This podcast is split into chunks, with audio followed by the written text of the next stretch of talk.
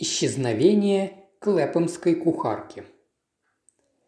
В те времена, когда мы снимали квартиру вместе с моим другом Эркюлем Пуаро, у меня вошло в привычку читать ему вслух заголовки популярной утренней газеты «Дейли Блэр». Эта газета славилась своими сенсационными новостями самого разного толка. Ограбление и убийство могли бы таиться в мрачной безвестности на последних страницах. Но нет же, сообщения о них так и бросались в глаза, поскольку были напечатаны крупными буквами на первой полосе. Банковский кассир скрылся с ценными бумагами стоимостью в 50 тысяч фунтов. Или другой. Муж отравился, сунув голову в газовую духовку. Сложности семейной жизни. Пропавшая машинистка, миловидная двадцатилетняя девушка. Куда исчезла Эдна Филд? Вы только посмотрите, Пуаро, какой большой выбор. Сбежавший кассир, таинственное самоубийство, пропавшая машинистка. Что вы предпочитаете? Мой друг пребывал в спокойном расположении духа. Он вяло покачал головой. Я не нахожу ничего привлекательного ни в одном из этих дел, Монами. Сегодня я склонен дать отдых моим мозгам. Только исключительно интересная проблема могла бы заставить меня подняться с кресла. К тому же мне надо заняться важными домашними делами. И какими же? Моим гардеробом, Гастингс. Если не ошибаюсь, на моем новом сером костюме появилось жирное пятно. Да, одно единственное пятнышко, но я не успокоюсь, пока не выведу его. Кроме того, есть еще зимнее пальто. Нужно убрать его до будущей зимы, обработав порошком. И я полагаю, да, по-моему, мне пора подровнять усы, после чего, естественно, их нужно будет напомадить и тщательно уложить.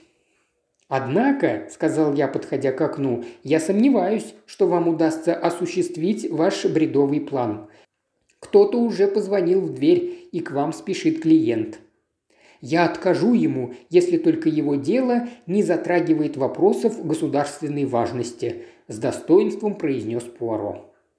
Спустя минуту в нашу тихую гостиную вторглась полная краснолицая дама, которая громко отдувалась, совершив быстрое восхождение по лестнице. «Вы месье Пуаро?» – спросила она, погружаясь в кресло. «Да, мадам, я Эркюль Пуаро», «Я представляла вас несколько иначе», – заявила дама, поглядывая на него с явным оттенком неодобрения. «Может, вы заплатили газетчикам за хвалебные статьи о ваших детективных способностях, или же это была их собственная инициатива?» «Мадам!» – воскликнул Пуаро, гордо расправляя плечи.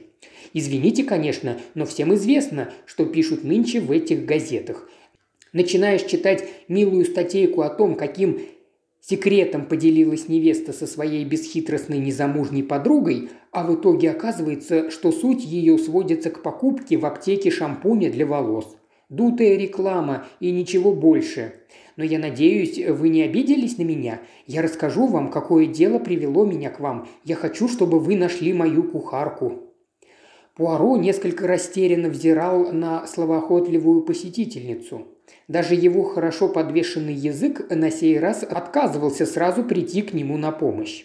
Я отвернулся, скрывая улыбку, которая невольно становилась все шире. «Во всем виновато это зловредное пособие», – продолжала дама. Теперь головы служанок забиты современными идеями, и все они мечтают выучиться на машинисток. В общем, ищут работу почище да полегче.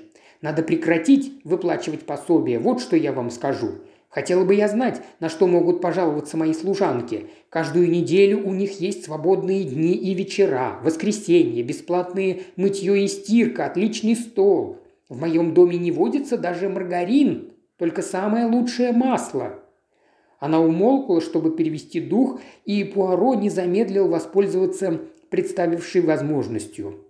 Поднимаясь с кресла, он сказал высокомерным тоном – «Боюсь, что вы заблуждаетесь, мадам. Я не занимаюсь изучением жизни домашних слуг. Я частный детектив». «Я знаю», – заявила наша посетительница. «Разве я не сказала вам, что мне нужно, чтобы вы разыскали мою кухарку? В среду, не сказав мне ни слова, она ушла из дому и до сих пор не вернулась. «Сожалею, мадам, но я не берусь за частные дела такого рода. Позвольте пожелать вам всего наилучшего». Мадам возмущенно фыркнула. «Значит, любезный, вам не по нраву мое дело? Вы слишком горды, не правда ли? Мое дело, конечно, не связано с государственной тайной или с графскими драгоценностями, но позвольте вам заметить, что для женщины в моем положении служанка важна ничуть не меньше, чем драгоценная диадема. Не могут же все быть знатными дамами, разъезжающими в своих авто и увешанными бриллиантами и жемчугами. Хорошая кухарка – большая редкость, и если вы теряете ее, то для вас такая потеря столь же велика, как потеря жемчужного колье для какой-нибудь графини. Пуару медлил с ответом. Казалось, в нем шла внутренняя борьба между чувством собственного достоинства и чувством юмора. Наконец он рассмеялся и опустился в кресло. «Мадам, вы совершенно правы, я должен признать свою ошибку. Ваши замечания справедливы и разумны. Это дело может порадовать меня прелестью новизны. До сих пор мне не приходилось искать пропавших слуг. Поистине мне предстоит разрешить проблему государственной важности, о чем я и говорил моему другу как раз перед вашим приходом. Так вы говорите, что ваша драгоценная кухарка ушла из дому в среду и не вернулась. Выходит, это случилось позавчера. Да, у нее был выходной день. Но, мадам, возможно, она попала в какую-то аварию. Вы не наводили справки в больницах? Именно так я и подумала вчера. Но сегодня утром, как вам это понравится, она прислала за своим чемоданом. Причем мне не написала даже записки. Если бы я была дома, то ни за что не отдала бы ее вещи. Разве я заслуживаю подобное обращение? К сожалению, на тот момент я вышла в магазин. Не могли бы вы описать мне вашу кухарку? Ну, она полная дама, средних лет, у нее черные, тронутые сединой волосы. В общем, весьма респектабельная на вид особа. Она проработала у меня 10 лет. Элиза Дан, так ее зовут. И в среду между вами не было никаких разногласий. Абсолютно никаких. И именно поэтому ее поступок кажется мне странным. «Много ли прислуги в вашем доме, мадам?» «Две служанки. Горничная, Анни, очень милая девушка. Немного забывчивая, правда. Голова-то у нее занята в основном кавалерами, но хорошая служанка. Все поручения выполняет быстро и аккуратно». Ладила ли она с кухаркой? Конечно, они порой спорили по мелочам, но в целом у них были хорошие отношения. А ваша горничная не может пролить свет на эту таинственную историю? Она говорит, что нет. Но вы же знаете, каковы эти слуги. Круговая порука, они никогда не скажут ничего лишнего друг о друге. Да, да, понятно. Мы должны разобраться в вашей истории. Где вы сказали, вы проживаете, мадам? В Клеппеме, принц Альберт Роуд, дом 88. Бьен, мадам, пока я желаю вам всего наилучшего, но вы можете рассчитывать, что еще сегодня мы с вами вновь встретимся в вашем доме. Простившись с нами, миссис Тот, такова была фамилия нашей новой знакомой, удовлетворенно выплыла из комнаты. Пуаро с легкой тоской взглянул на меня. «Да-да, Гастингс, похоже, нам придется заняться непривычным дельцем. Исчезновение клэпомской кухарки. Никогда, никогда нашему любезному инспектору Джепу не доведется услышать об этом». Затем он нагрел утюг и с помощью промокательной бумаги тщательно удалил жирное пятно со своего серого костюма. Подравнивание усов он с сожалением отложил до лучших времен, и мы отправились в Клэппом. Принц Альберт Роуд оказалась славной улочкой. Она встретила нас двумя рядами ладных домиков, похожих друг на друга, как близнецы-братья – с аккуратными кружевными занавесками на окнах и до блеска отполированными медными кольцами на дверях. Подойдя к дому 88, мы позвонили в дверь, и нам открыла опрятная горничная с миловидным личиком. Миссис Тот также вышла в прихожую. «Не уходи, Анни!» – повелительно окликнула она служанку. «Этот джентльмен – детектив, и он желает задать тебе несколько вопросов». На лице Анни отразилось нечто среднее между тревогой и приятным волнением. «Благодарю вас, мадам», – с поклоном сказал Пуаро. «С вашего позволения я предпочел бы сейчас побеседовать с горничной наедине». Нас провели в небольшую гостиную, и когда миссис Тодд с очевидной неохотой выплыла из комнаты, Пуаро приступил к своему допросу. «Видите ли, мадемуазель Анне, все, что вы нам расскажете, может оказаться исключительно важным. Только вы можете пролить свет на этот таинственный случай. Без вашей помощи я ничего не смогу сделать». Тревога исчезла с лица девушки. «Уверяю вас, сэр», – сказала она, – «я расскажу вам все, что знаю». «Вот и отлично». Пуаро одобрительно улыбнулся ей. «Итак, прежде всего, что вы сами думаете по этому поводу? Вы ведь сообразительная девушка. Это заметно с первого взгляда. Как бы вы сами объяснили исчезновение Элизы?» Окрыленная такой похвалой, Анни начала свой рассказ. «Во всем виноваты эти проклятые поставщики домов терпимости, сэр. Я с самого начала говорила об этом. И наша кухарка предостерегла меня от них. У таких пройдох всегда очень благопристойный вид, но разве ты не чувствуешь, чем пахнут все их сладкие посулы?» Так она предупреждала меня. И вот теперь она сама попалась в их сети. Я убеждена в этом.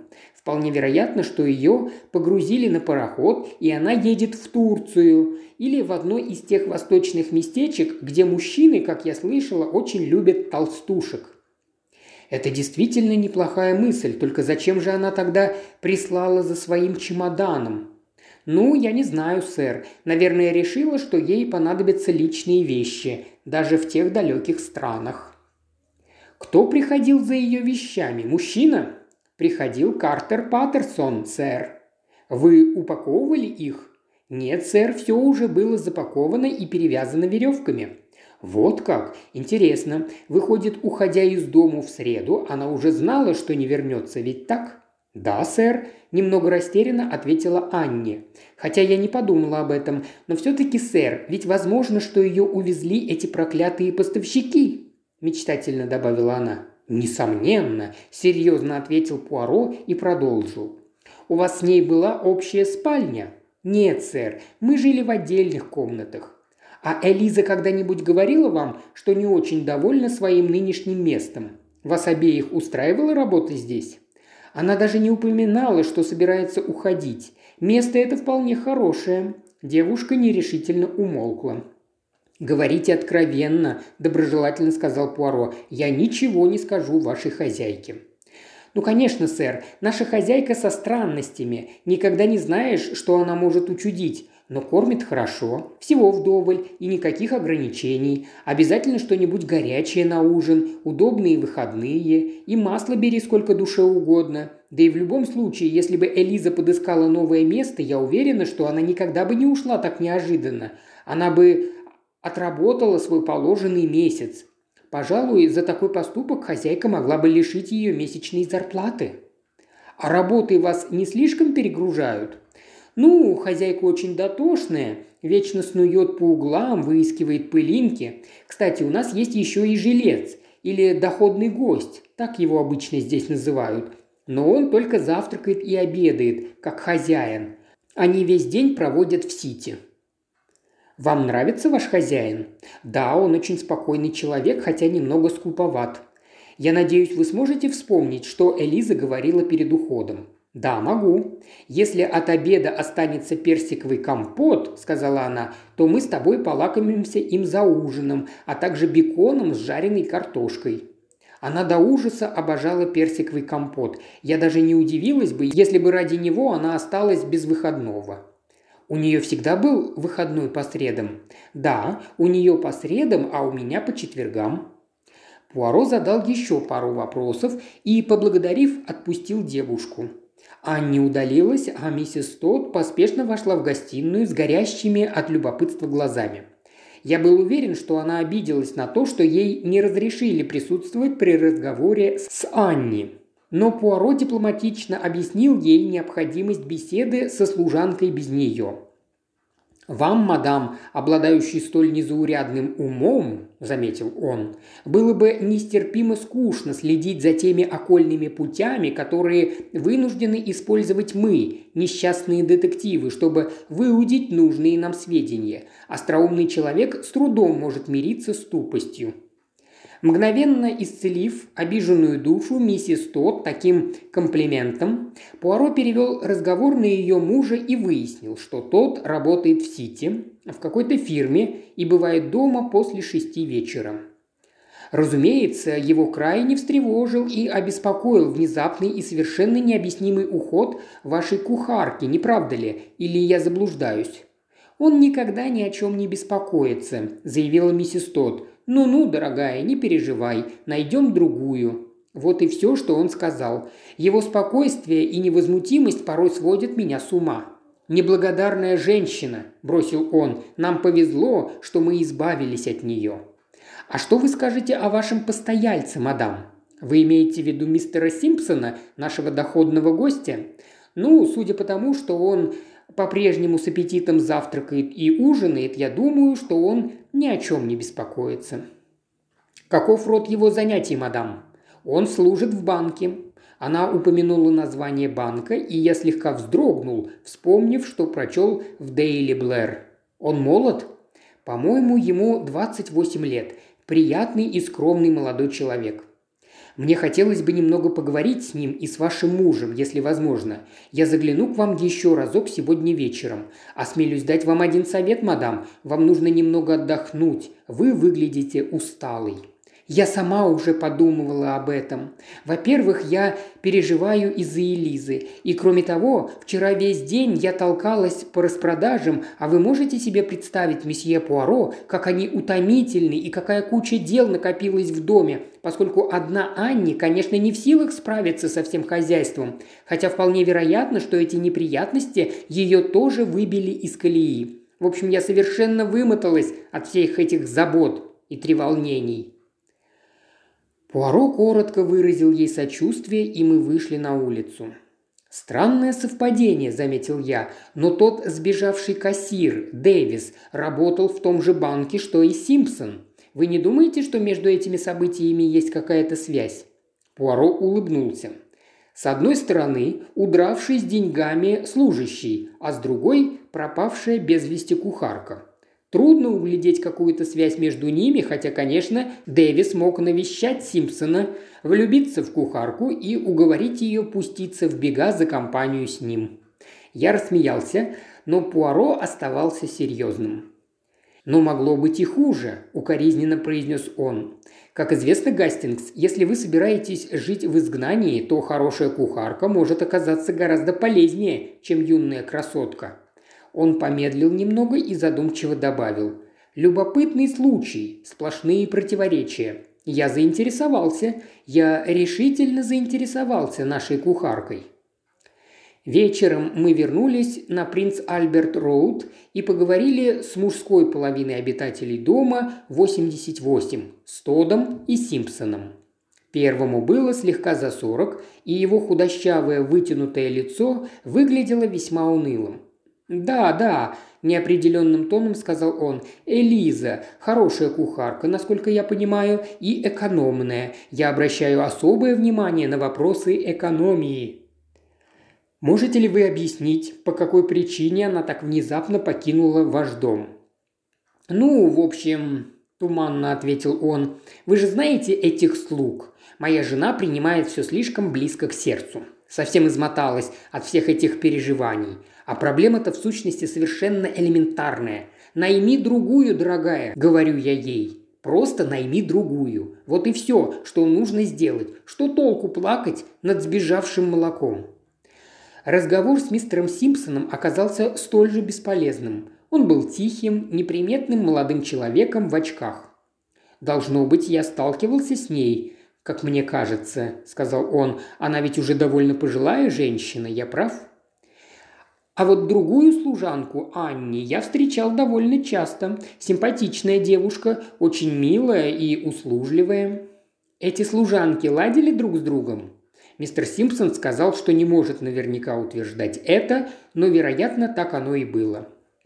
«Увы, Монами, нам не удалось разжиться полезной информацией», – сказал Пуаро, когда мы выходили из дома Тодов. Наш уход задержало громогласное словоизвержение миссис Тод, которая в значительно более растянутом варианте повторила нам свой утренний рассказ. «Вы разочарованы?» – спросил я. «Неужели вы ожидали услышать от них что-то важное?»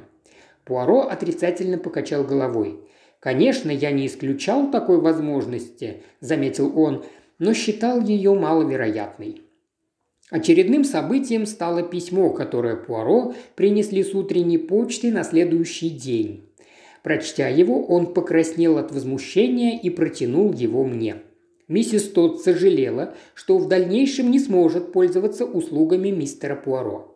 Обсудив данный инцидент со своим мужем, она поняла, как неразумно было нанимать детектива для расследования чисто житейского дела. Миссис Тодд прилагала к письму чек на одну гинею в качестве вознаграждения за консультацию. «Ну уж нет», – сердито воскликнул Пуаро. «Зря они думают, что им удастся так легко избавиться от Эркюля Пуаро. В виде одолжения, великого одолжения, я согласился расследовать их ничтожное пустячное дельце, а они, комеса, беспардонно смеют отказаться от моих услуг. Я наверняка не ошибусь, если скажу, что к этому приложил руку мистер Тот. Но я говорю «нет» и «нет». 36 раз «нет». Я готов потратить мои собственные гинеи, а если понадобится, истрачу хоть 36 сотен гиней, но раскрою таки тайну нашей кухарки». «Отлично», – сказал я, – «но каким образом?» Пуаро слегка угомонился. «Мы поместим объявление в газетах», – сказал он. «Дайте-ка подумать. Нечто в таком роде. Элиза Дани сможет получить сведения о своем выигрыше, обратившись по данному адресу. Поместите это объявление во всех популярных газетах, Гастингс. А я пока проведу небольшое частное расследование. Живо беремся за дело. Нужно действовать как можно быстрее. Встретились мы лишь вечером, и Пуаро сообщил мне, чем занимался весь день. Я навел справки в конторе мистера Тода – в среду он никуда не отлучался и в целом имеет хорошую репутацию. Пожалуй, его можно сбросить со счетов. Теперь Симпсон. Во вторник он приболел и не приходил в банк, но в среду уже вышел на работу. С Дэвисом он поддерживал хорошие отношения, хотя и не числился в его друзьях. В общем, ничего из ряда вон выходящего. Вероятно, тут нам тоже не за что зацепиться. Остается надеяться на объявление. Во всех популярных ежедневных газетах появилось наше объявление. Его должны были печатать ежедневно в течение недели, как и заказывал Пуаро. Его увлечение таким прозаичным и скучным делом было просто экстраординарным, но я понимал, что успешное завершение этого расследования является для него вопросом чести. На днях ему предлагали взяться за несколько очень интересных дел, но он решительно отклонил все предложения. Каждое утро Пуаро с нетерпением поджидал почту и, тщательно просмотрев все письма, со вздохом откладывал их в сторону. Но, наконец, наше терпение было вознаграждено. В среду, практически через неделю после визита миссис Тодд, Наша квартирная хозяйка сообщила нам о приходе некой особы, назвавшейся Элизой Дан. «Так проводите же ее сюда скорее!» – воскликнул Пуаро. «Немедленно!» Получив такие указания, наша домохозяйка поспешно вышла и через пару мгновений уже вновь появилась в дверях, пропустив к нам в гостиную мисс Дан. Наша долгожданная гостья вполне соответствовала предварительному описанию. Высокая, полная и в высшей степени почтенная особа. «Я пришла к вам, прочитав объявление в газете», – пояснила она. «Вообще-то мне подумалось, что тут должно быть произошла какая-то путаница, и что, возможно, вы не знаете, что я уже получила наследство». Пуаро посмотрел на нее внимательным, изучающим взглядом. Широким жестом он предложил ей занять одно из кресел – в сущности, дело в том, что ваша бывшая хозяйка, миссис Тодд, очень переживала из-за вас», – объяснил Пуаро. «Она боялась, что вы, возможно, попали в какую-то аварию». Элиза Дан с изумлением посмотрела на него. «Разве она не получила моего письма?» Она пребывает в полнейшем неведении». Он помолчал и добавил убедительным тоном. «Надеюсь, вы не откажетесь рассказать мне, что с вами приключилось?» Элиза Дан, похоже, только и ждала такого предложения. Она с готовностью приступила к обстоятельнейшему рассказу. В среду вечером, когда я уже возвращалась домой, меня остановил один джентльмен. Высокий такой бородач, в большой шляпе. «Вы мисс Элиза Дан?» – спросил он. «Да», – ответила я. «Я заходил недавно к вашей хозяйке», – сказал он, – «и мне сообщили, что вы должны скоро вернуться. «Мисс Дан, я приехал из Австралии специально, чтобы разыскать вас. Вы случайно не знаете девичью фамилию вашей бабушки по материнской линии?» «Знаю. Ее звали Джейн Эммот», – сказала я. «Совершенно верно», – сказал он. «Так вот, мисс Дан, у вашей бабушки была одна очень близкая подруга, Элиза Лич, хотя вы, возможно, никогда о ней не слышали. Эта подруга уехала в Австралию, где вышла замуж за весьма богатого колониста. Оба ее ребенка умерли в детском возрасте, и все состояние мужа перешло к ней. Она умерла несколько месяцев назад, и по ее завещанию именно к вам переходит ее дом. Он находится здесь, в Англии, и значительная денежная сумма. «Можно представить, как я была потрясена», – продолжала мисс Дан. «Я подозрительно посматривала на него, и он улыбнулся, должно быть, заметив мое недоверие». «Я вполне понимаю вашу настороженность, мисс Дан», – сказал он. «Надеюсь, эти документы убедят вас». Он протянул мне письмо от каких-то мельбурнских адвокатов Херста и Кротчета и визитную карточку. «Есть только два условия», – добавил он. «Наша клиентка, видите ли, была несколько эксцентричной особой. Во-первых, в завещании оговорено, что вы должны вступить во владение ее домом, он расположен в Камберленде, до 12 часов завтрашнего дня. А второе условие, совсем пустяковое, в нем просто оговаривается, что вы не должны работать прислугой. Тут я совсем расстроилась. «О, мистер Кротчет», – сказала я, – «я же работаю кухаркой. Разве вам не сообщили об этом в доме миссис Тодд?» «Неужели?» – удивился он. «Мне и в голову не приходил такой вариант. Я думал, что вы, возможно, живете там в качестве компаньонки или гувернантки. Да, крайне досадное обстоятельство, просто несчастье какое-то. Неужели я теперь потеряю все деньги? огорченно спросила она. Он подумал пару минут и, наконец, сказал – в общем-то, закон всегда можно обойти, мисс Дан. Нам, адвокатам, известны все лазейки. Из данной ситуации есть один выход. Вы должны сегодня же отказаться от своей работы. «Но ведь я же должна предупредить хозяйку за месяц», – возразила я. «Дорогая мисс Дан», – с улыбкой сказал он, – «уходя без предупреждения, вы просто лишаетесь месячной зарплаты». «Право, узнав о столь исключительных обстоятельствах, ваша хозяйка поймет вас. Единственная сложность – это время. Вам необходимо успеть на поезд, который уходит с вокзала Кингс-Кросс на север в 11 часов. Я готов одолжить вам, скажем, фунтов 10 на билет, а вы сможете прямо на вокзале написать записку вашей хозяйке. Я сам передам ее миссис Тодд и объясню сложившуюся ситуацию.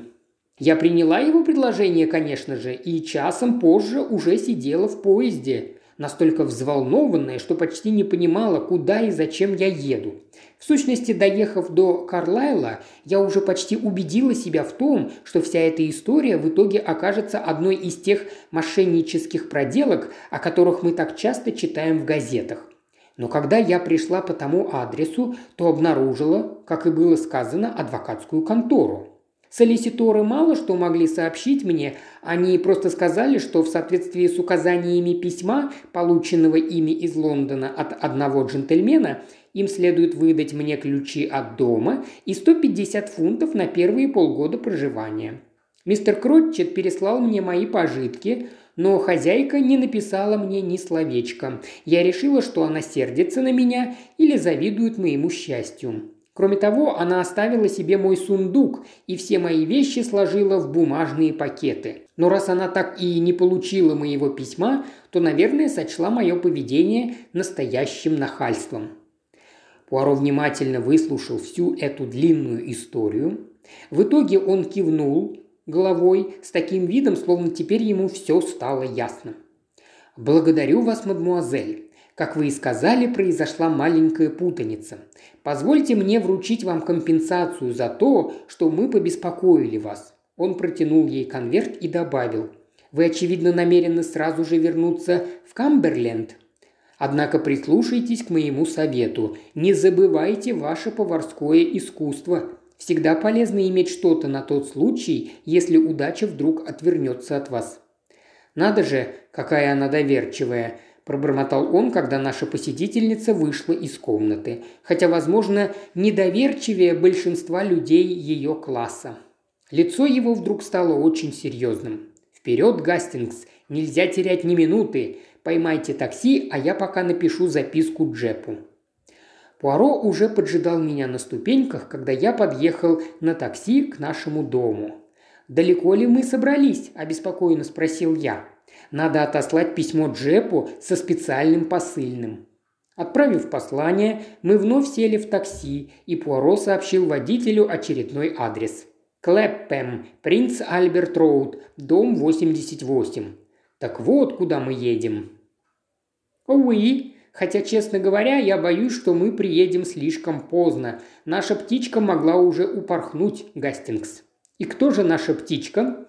Пуаро улыбнулся неприметный мистер Симпсон». «Что?» – воскликнул я. «О, бросьте, Гастингс, только не говорите мне, что вы еще чего-то не поняли».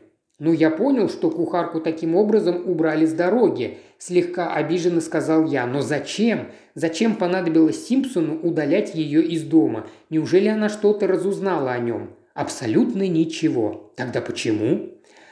«Но она имела нечто такое, что было ему нужно. Деньги? Австралийское наследство?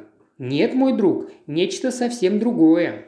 Он помедлил немного и добавил с мрачной серьезностью. Обитый жестью дорожный сундук.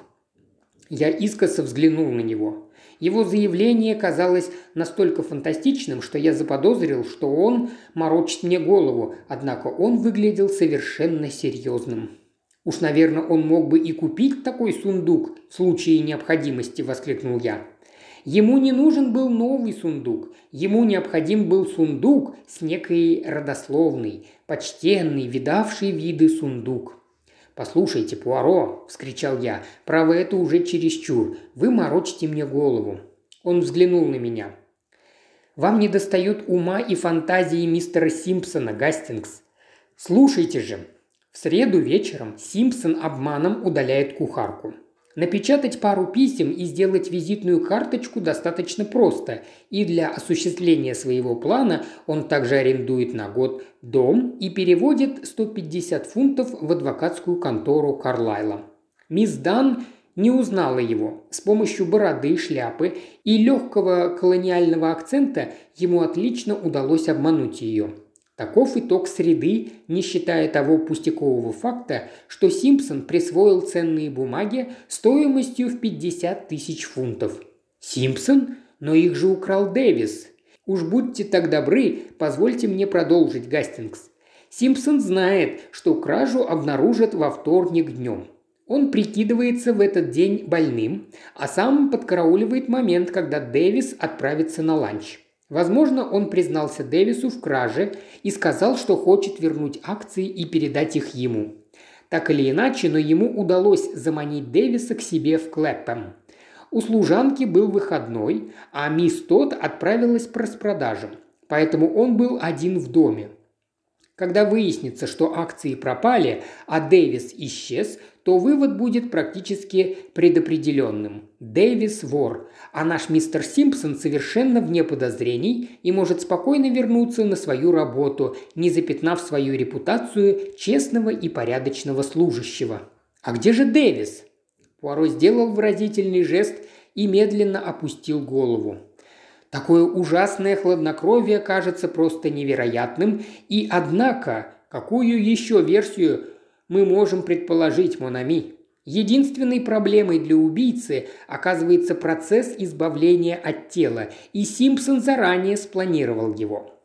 Меня сразу насторожил тот факт, что к приходу посыльного дорожный сундук кухарки был уже упакован, хотя она явно намеревалась вернуться вечером после выходного дня. Доказательством тому служит ее замечание о персиковом компоте. Никто иной, как Симпсон, нанял Картера Паттерсона для того, чтобы тот зашел за вещами мисс Дан в пятницу. И сам же Симпсон во вторник днем подготовил сундук. Какие подозрения тут могли возникнуть?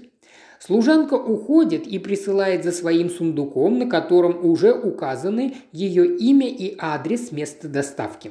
Скорее всего, какая-то железнодорожная станция в пригороде Лондона. В субботу днем Симпсон, вновь устроив австралийский маскарад, забирает этот сундук из камеры хранения, снабжает его новым адресом и пересылает на какую-нибудь дальнюю станцию, опять-таки до востребования.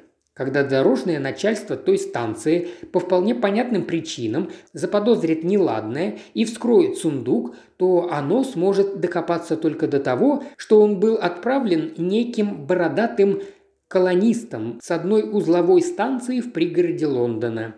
Ничто уже не будет связывать его с домом 88 на Принц Альберт Роуд. Вот мы и приехали. Предчувствия Пуаро оказались верными. Симпсон съехал днем раньше, но ему не удалось избежать наказания за свое преступление.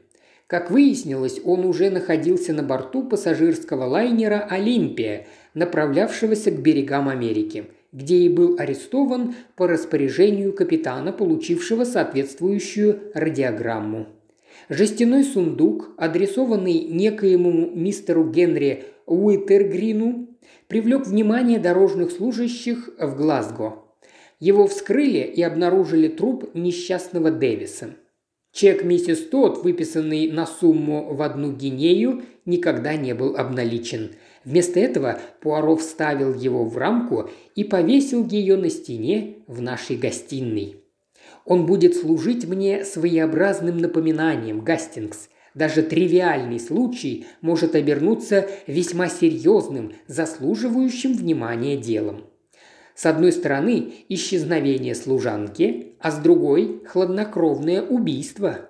По-моему, мы сейчас завершили одно из моих самых интересных расследований.